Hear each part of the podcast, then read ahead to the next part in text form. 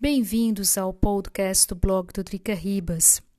Covid-19 na Áustria, triste balanço: 9.669 mortos, três lockdowns e mais de meio milhão de desempregados. Hoje faz um ano que começou o primeiro lockdown na Áustria. Começamos a viver entre homeschooling e home office.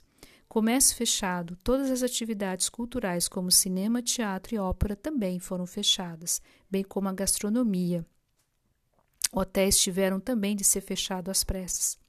A vida parou.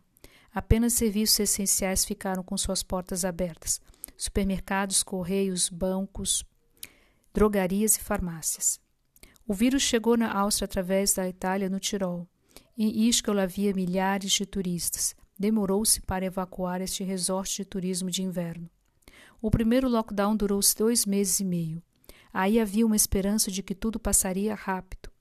Depois veio o verão, com o número de infecções controlado. Houve uma reabertura do turismo entre os países da União Europeia. Havia uma esperança de que tudo se resolveria rápido. Em setembro, com a volta às aulas no velho continente, o número de casos também voltou a subir. Com a economia muito prejudicada, o governo austríaco tentou manter a semi-normalidade dentro do que foi possível. Não quis tomar medidas restritivas. Políticos, de modo geral, não gostam de tomar medidas impopulares. Querem ficar bonito na fita. Mas o vírus sofreu mutações e se as pessoas respeitavam as regras do, corona, do coronavírus, no social, como em lojas, transportes, no privado, muitos continuavam a se encontrar fazendo festas. Em novembro, a Áustria teve mais de 9 mil casos em um único dia. Nesse momento, o governo decidiu pelo segundo lockdown. A ideia era baixar a curva para salvar a estação de turismo de inverno, especialmente para o oeste da Áustria. Infelizmente, não foi possível. Logo após o Natal, voltamos para o lockdown e faz três semanas que parte do comércio e escolas estão abertos. Setor de serviços precisa-se de teste de Covid-19, como por exemplo para ir ao salão. Claro, COVID, teste Covid-19 negativo. As crianças são testadas duas vezes por semana. As estações de esqui abriram com restrições durante esse inverno. A hotelaria permaneceu fechada. Mesmo que Ischgl permaneceu fechado em função dos escândalos do ano passado, novamente as mutações voltaram a assolar o país tirolês. Um grupo de esqui da Grã-Bretanha que estiveram no Tirol começou a propagar o vírus mais uma vez, a mutação britânica. Depois, quase que automaticamente, começaram os casos de mutação sul-africana, que ficou muito difícil saber de onde via. O vírus é simplesmente altamente infeccioso. O governo federal impôs medidas. Pessoas com teste de Covid negativo podiam deixar o Tirol. O estado da Baviera fechou as fronteiras. O distrito de Schwarz, no Tirol, devido à incidência de mutação da mutação sul-africana do vírus começou a ser vacinado com a vacina da BioNTech. A vacina começou, mas as poucas vacinas e as mutações impõem restrições que destroçam a economia.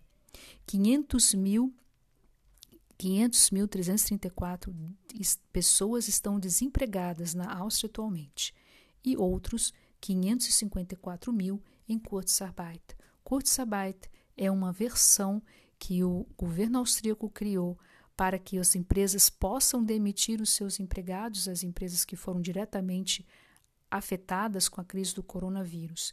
E essas pessoas recebem um subsídio do governo como se, entre aspas, tivessem ainda trabalhando. Sem contar subsídios que o governo teve que pagar para bancar a existência das pessoas.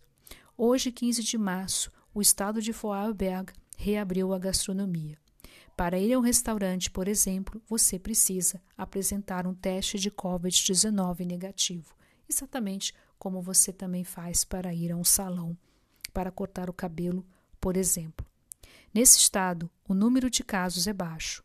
Mesmo assim, não se sabe se a gastronomia vai reabrir as portas no resto do país, como previsto para o dia 27 de março.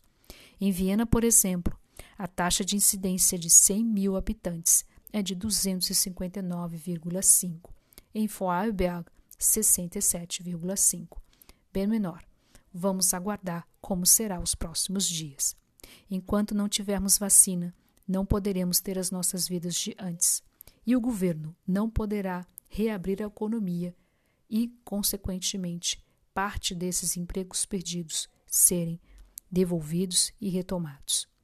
Ontem, o presidente Alexander Van der Bellen fez um pronunciamento à nação e disse: Schon bald werden wir uns gemeinsam wieder, wieder das Leben freuen. A gente espera que breve a gente possa se alegrar de novo com a vida. Muito obrigada pela atenção de vocês. Se vocês gostam do blog do Drica Ribas, não deixe de seguir o www.dricaribas.com, o meu diário eletrônico, o adrianaribasmaia.com.